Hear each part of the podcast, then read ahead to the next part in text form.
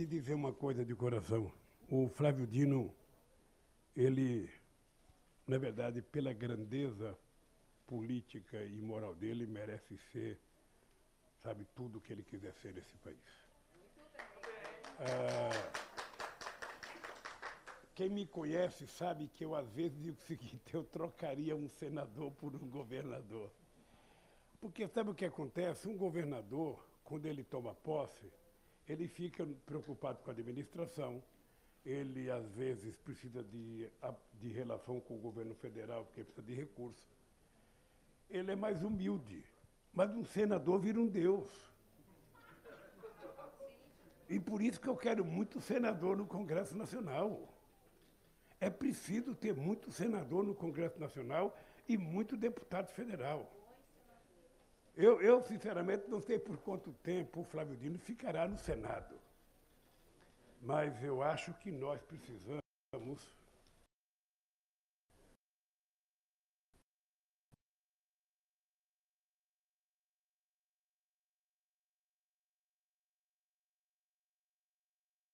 Hoje nós precisamos pensar muito no poder legislativo.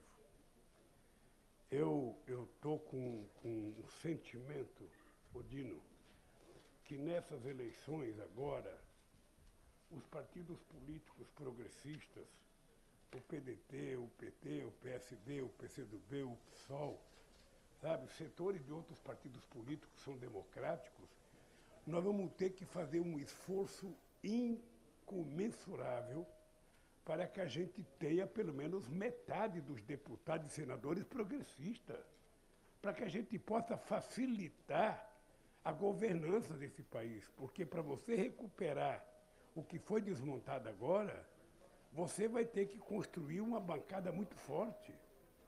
Porque o que ele destruir agora, para a gente reconstruir, é mais difícil do que se a gente pegasse do nada para fazer tudo de novo. E eu tenho compromisso, tenho compromisso da gente restaurar o direito do povo brasileiro conquistar as coisas. Nós vamos fazer mais universidade, nós vamos fazer mais escolas técnicas, nós vamos fazer mais ensino fundamental com mais qualidade, nós vamos fazer com que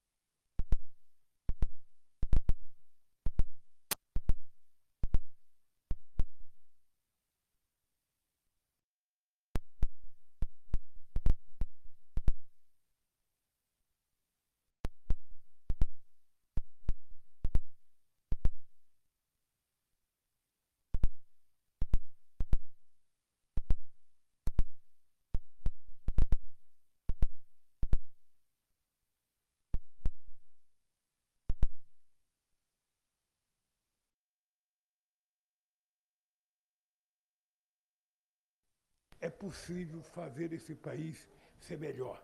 Ser melhor para todos. É possível que a gente não tenha uma pessoa passando fome nesse país. É possível que a gente gere milhões de empregos nesse país, como nós geramos 20 milhões de empregos. Flávio Dino, quando a Europa estava em crise, com a quebra do Lehman Brothers, o mundo desenvolvido gerou 100 milhões de desempregados. E aqui no Brasil, nós geramos 20 milhões de trabalhadores com carteira profissional assinada.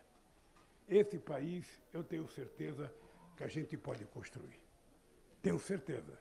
E espero que você esteja conosco nessa batalha e que a sua filha volte para o Brasil com a disposição de ajudar a reconstruir esse país. Eu confio nisso. Eu vou dar, eu vou dar, depois eu vou dar um abraço.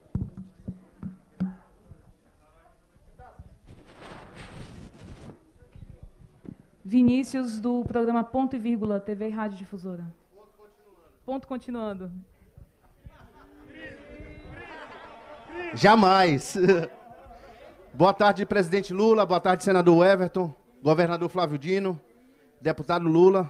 Sejam bem-vindos aqui. É, presidente Lula, boa tarde. É, muitos políticos que votaram a favor do seu impeachment, o impeachment da Dilma, aliás, desculpa, é, chamaram o PT de quadrilha é, e foram muito ácidos com a sua pessoa, com a sua honra, né? Com a sua figura. Inclusive aqui no Maranhão. Agora que o senhor está elegível e lidera todas as pesquisas, corre para tirar foto com o senhor e querem o seu apoio. Qual a sua opinião sobre essa aproximação momentânea?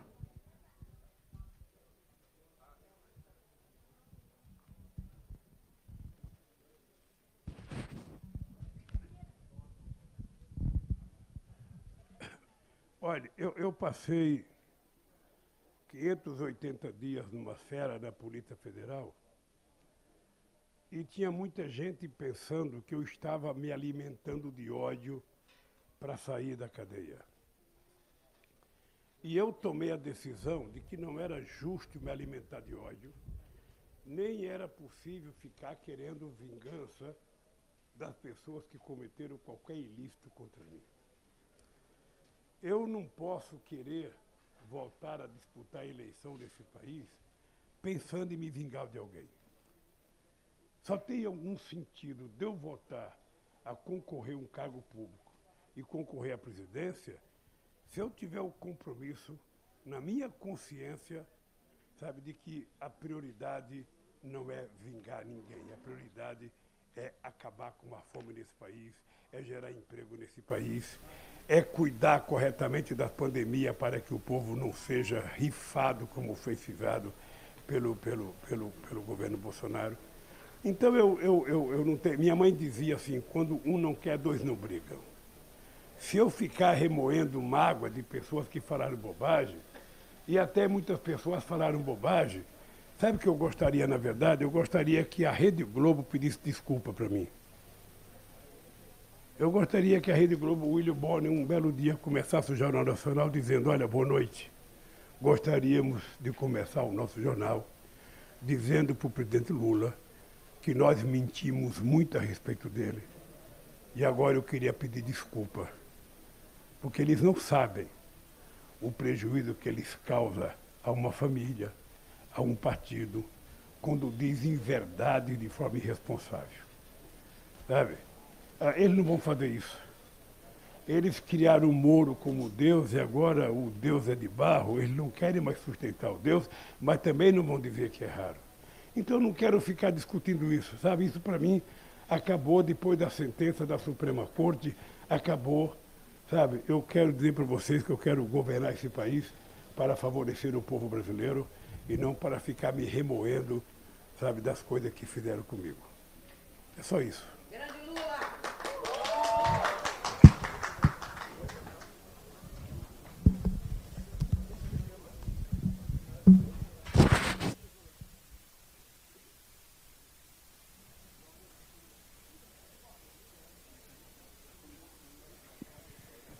Brenda Serra, Folha de São Paulo.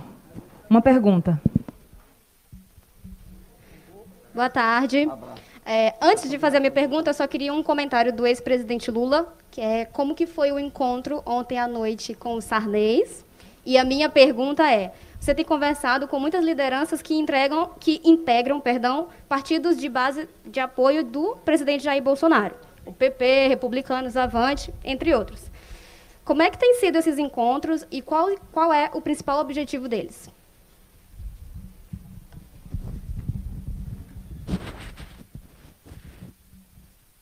Olha, primeiro, primeiro eu queria lhe dizer que foi extraordinário o meu encontro com o Sarney. Assim, não pela, pela relação política de respeito que eu tenho com ele, pela Rosiana, que foi líder do meu governo, pelo Sarney, que era presidente do Senado e teve uma relação excepcional comigo, pelo Lobão, que estava lá e foi meu ministro de Minas e Energia, e pelo companheiro João Alberto, que foi senador da República e foi muito leal no tempo que eu governava o país. O jantar estava maravilhoso. O problema é que eu não estava preparado para comer, porque já era um pouco tarde, mas se eu pudesse, eu tinha pedido para levar uma marmitex para mim, sabe? Para comer em casa, porque estava muito boa comida. Um caranguejo que, sinceramente. Assim, foi uma comida. A gente não, não. Eu, quando faço esse jantar, eu não faço esse jantar para discutir os problemas políticos, sabe? Jantar é jantar, eu fui lá por cordialidade queria visitar a dona Marli, mas ela já estava dormindo. Ah, eu tenho muita gratidão pela, pela relação que as pessoas tiveram comigo. E eu não esqueço as pessoas que foram justas comigo e as pessoas que me trataram bem. A segunda, veja, eu tenho tentado lembrar a imprensa brasileira que o Centrão não é um partido político. O Centrão começou a ser criado durante a Constituinte, em 1987, quando a gente estava avançando muito nas conquistas sociais, a direita, liderada por um companheiro chamado Roberto Cardoso Alves, que era deputado por São Paulo, mas o Fiuza, que era deputado por Pernambuco, resolveram juntar toda a direita para evitar que a gente continuasse avançando nas conquistas sociais. Criou-se o Centrão. Criou-se o Centrão. Bom, e o Centrão não é, não é uma coisa efetiva. Eles se juntam de quando em quando. Eles agora se juntaram para tentar salvar o Bolsonaro. Mas nem o Centrão vai conseguir salvar o Bolsonaro. Porque o Bolsonaro é ingovernável. Ele não é razoável do ponto de vista psicológico. Ele é muito difícil. Ele não respeita as pessoas que conversam com ele, ele não se dirige a ninguém. Então você vai ver o que vai acontecer no Brasil. Você vai ver, você é bem jovem, quando chegar em junho do ano que vem, você vai ver quantos partidos do Centrão estarão apoiando o Bolsonaro e você vai ver quantos pularam do barco em alto mar para tentar se salvar.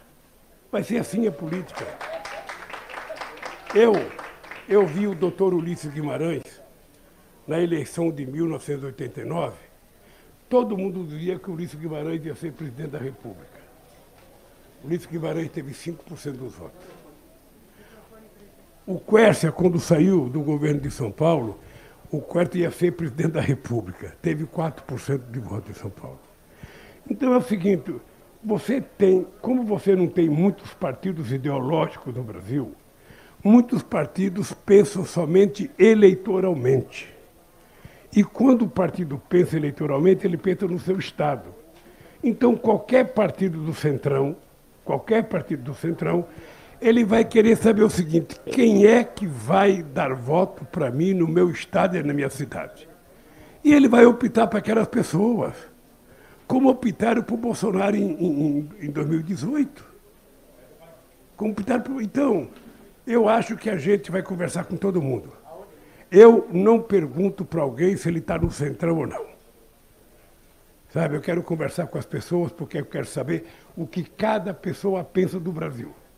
Eu não quero que a pessoa atenda uma reivindicação minha ou um pedido meu, não. Eu quero ouvir de cada um qual é o compromisso que você pensa com o Brasil. E eu tenho um compromisso que me obriga a conversar. Eu saí do Brasil quando eu saí da Polícia Federal e fui direto conversar com o Papa Francisco para dizer para ele que eu estava afim de fazer uma campanha mundial contra a desigualdade social. Depois veio o Covid, e eu fiquei preso em casa até agora. Estou saindo agora pela primeira vez nessa viagem. Bem, o que eu quero conversar com os partidos? Eu quero saber se todos os partidos estão conformados com a quantidade de gente que está na rua. Eu quero saber se todos os partidos estão conformados com as pessoas que estão desempregadas e passando fome. Eu quero saber se as pessoas estão efetivamente conformadas com o crescimento da pobreza, com a diminuição da massa salarial desse país, com a possibilidade de crescimento da pandemia outra vez. Sabe, então eu vou conversar com todo mundo. Eu não pergunto a pessoa de direita ou de esquerda.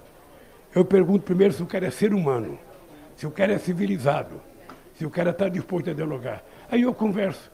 Por isso que eu chego em cada estado, a Gleice sabe, ela articula todos os partidos políticos para a gente conversar, e eu vou conversar. Se chegar na época da eleição, esse cidadão tiver uma outra opção, paciência. Mas não foi por falta de conversa, não foi por falta de diálogo. A única coisa que eu não aceito é a ideia de tentar criar uma terceira via para evitar o, a polarização entre dois extremos. Não tem dois extremos disputando as eleições no Brasil até agora. Não tem. Porque quando as pessoas se dirigem à polarização, fala do Bolsonaro e fala da minha candidatura, que ainda não sou candidato. Pois bem, na verdade o que nós temos é, não é, é polarização entre o fascismo e a democracia. E quem gostar de democracia vai se juntar a nós. Quem quiser ser fascista vai se juntar do lado de lá. E aí tem que polarizar mesmo, nós temos que debater, nós temos que convencer a sociedade, nós temos que argumentar. É, é, é esse o jogo que tem que ser feito. E eu estou muito tranquilo. Muito tranquilo porque eu tenho uma história.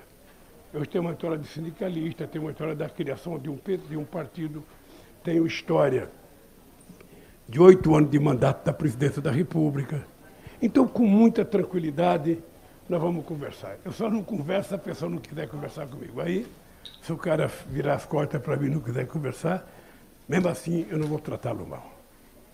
Eu acho urgente a gente cuidar do Brasil.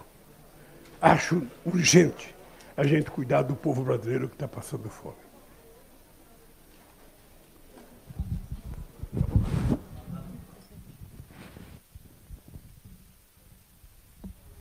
Para a última pergunta, Emília Azevedo, Rádio Tambor.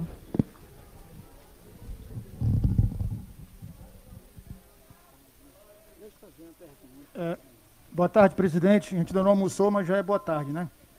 Primeiro, é, em nome da torcida do Sampaio Correia, quero lhe dar uma saudação boliviana, que o senhor fez uma saudação muito simpática a nós lá na. Então, saudações bolivianas a Vossa Excelência. E a pergunta que eu tenho a lhe fazer é o seguinte: o senhor falou é, que sempre é possível fazer mais, né? que o governante sempre pode fazer mais. E falou lá na, com a reunião lá do auditório, com os movimentos sociais, a questão da fome. Voltou a falar aqui da questão da fome. É, o que é que pode, é, presidente, num eventual mandato seu que a gente espera que chegue, é, ser feito um pouco mais é, no sentido da reforma agrária e da agricultura familiar para que a gente possa democratizar mais o Brasil e possa vencer a fome que hoje, como o senhor bem citou, está em 19 milhões por responsabilidade do governo Bolsonaro e do governo Temer.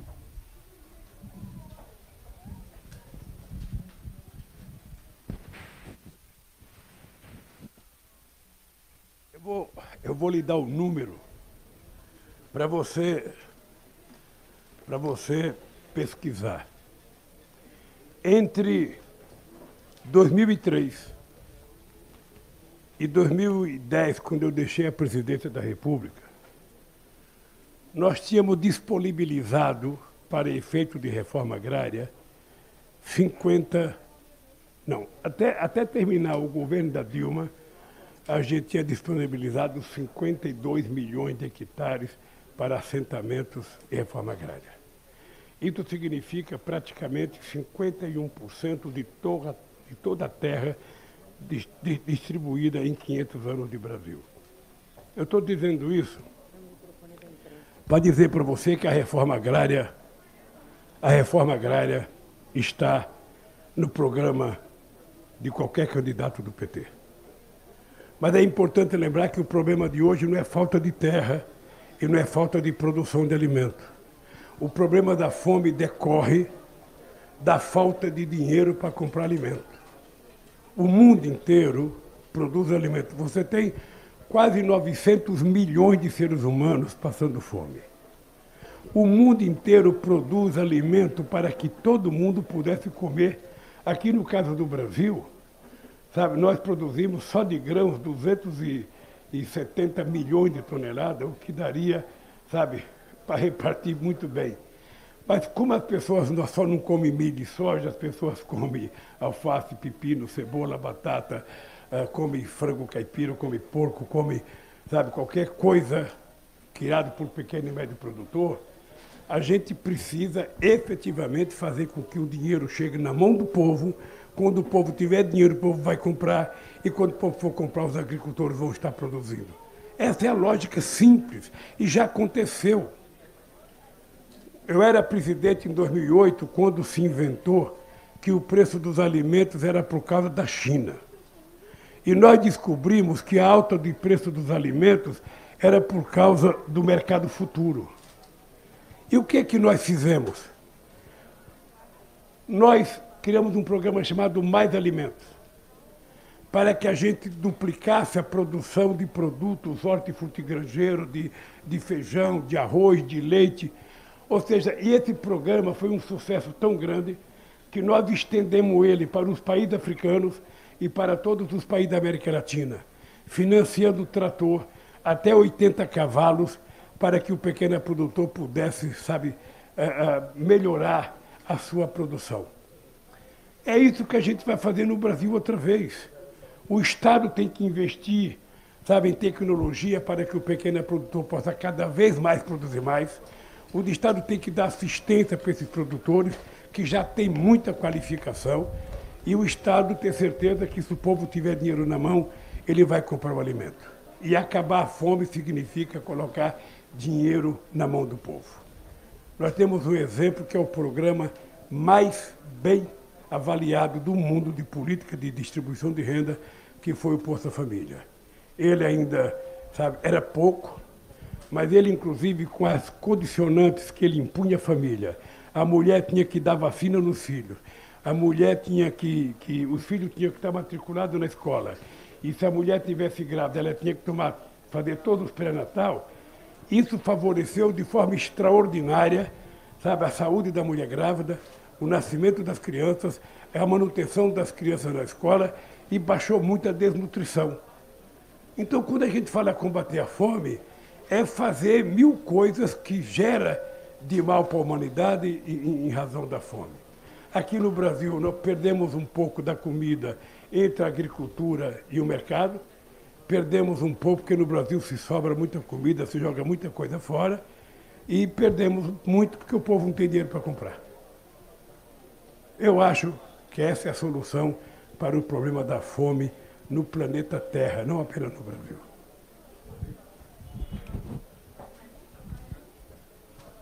Presidente, você se incomoda com responder Não responde.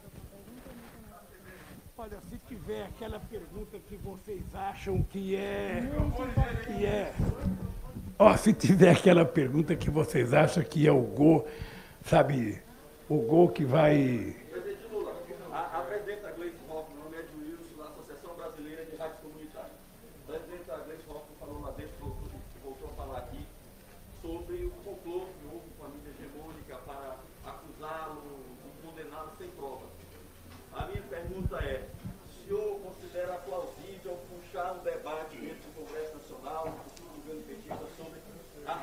reforma da comunicação.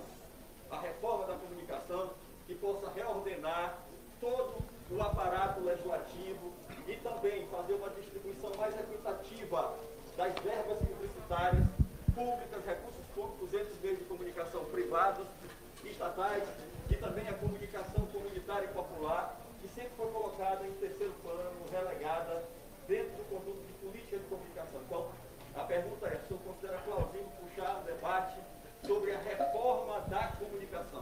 Está vendo como é? Tá vendo como é importante, olha? Todo dia me pergunta assim, quando é que você vai fazer autocrítica? Você me fez uma pergunta que eu tenho que fazer autocrítica. Nós não tratamos a reforma da comunicação, a regulação como deveria ser tratada. Nós fizemos uma conferência nacional, não sei se você participou, nós fizemos conferências municipais, estaduais e nacional, aprovamos, aprovamos um programa para que a gente pudesse regulamentar os meios de comunicação, como era mais ou menos no fim do ano. Eu e o Frank Martins não quisemos dar entrada, porque também ia mudar muito deputados e senadores, a gente deixou para que a gente colocasse no início do governo da Dilma. Eu não sei por que Cargas d'Água não foi colocado no Congresso Nacional esse projeto, mas eu vou te dizer uma coisa de bom som. Ah, ou a gente faz um novo marco regulatório para a comunicação no Brasil, ou a gente vai continuar sendo vítima da expoliação de meia dúzia de famílias que manda na comunicação brasileira. É preciso haver uma regulamentação. A minha gente não quer uma, uma regulamentação como a imprensa chinesa, não ou comprar a imprensa cubana. A gente quer como a imprensa inglesa. A gente quer como a imprensa alemã. A gente quer uma coisa muito bem democrática, mas não pode ser a democracia que só interessa ao dono do meio de comunicação. Eu sei o que é isso. Eu vi como é que a imprensa destruía o Chaves. Eu ia na Venezuela até propaganda de colchão. Até propaganda de colchão era para falar mal do Chaves. E aqui eu vi o que foi feito comigo. Vocês não têm noção o que é você estar sentado num sofá e assistindo o jornal e você vê a pessoa mentir contra você durante 20 minutos seguidos. Você muda de canal, tem mais 20 mentindo. Não é possível. Eu acho que é possível, então, dizer para você: nós vamos ter que ter um compromisso público de que nós vamos fazer uma nova um novo marco regulatório do meio de comunicação e eu espero que os senadores brasileiros e os deputados federais entendam que isso é necessário para a democracia. Inclusive discutir com a sociedade uma regulação da internet. Sabe, que a gente faça uma coisa para que a internet se transforme uma coisa do bem, uma coisa positiva, uma coisa que possa ajudar a sociedade a evoluir e não facilitar a criação de monstros, como nós temos visto aqui no Brasil, liderado pelo Bolsonaro, e o grupo que ganhou as eleições com fake news, ou surgiu o morto que surgiu do Trump nos Estados Unidos. A internet é maravilhosa. A coisa fantástica da internet é que ela permite que você, que receba a notícia, possa interagir com a notícia. Você possa discordar no ato da pessoa que te deu a notícia. Mas se a gente não fizer uma regulamentação essa regulamentação tem que ser feita da forma mais democrática possível, envolvendo a sociedade brasileira. A gente não sabe o que, que vai acontecer. Porque você vê a briga que está acontecendo aqui no Brasil da Suprema Corte com os fake news. E, e os caras continuam fazendo fake news. Ah, então, cara, você fez a pergunta boa. Nós vamos ter que regular e vamos ter que tentar moralizar um pouco essa questão dos meios de comunicação e repetir e, e repartir melhor a verba. Só para você saber, quando eu cheguei na presidência da República, nós tínhamos duzentos e poucos meios de comunicação que recebia recurso da SECOM. Ah, quando o Frank Martins adotou a, a, a, a, como é que fala? como parâmetro a mídia, mídia técnica, a gente conseguiu repartir para 4.300 meios de comunicação no Brasil, mas eu tenho certeza que muitos ficaram fora ainda. E é preciso, inclusive, que a gente acabe com essa loucura de fazerem propaganda contra as rádios comunitárias, dizendo que a rádio comunitária prejudica avião, prejudica não sei da conta, e as outras rádios grandes não prejudicam? É só a rádio comunitária? Então eu quero te dizer o seguinte: uma das coisas que eu tenho vontade de votar é exatamente para a gente corrigir as deficiências que nós não conseguimos corrigir quando éramos presidente. Tá? Obrigado pela pergunta. Gente, já aproveitando, eu quero me despedir. Um beijo no coração de todos vocês, que eu vou agora pegar o avião para ir para Fortaleza. Tchau. Muito obrigada a todos e a todas. Boa tarde a todos.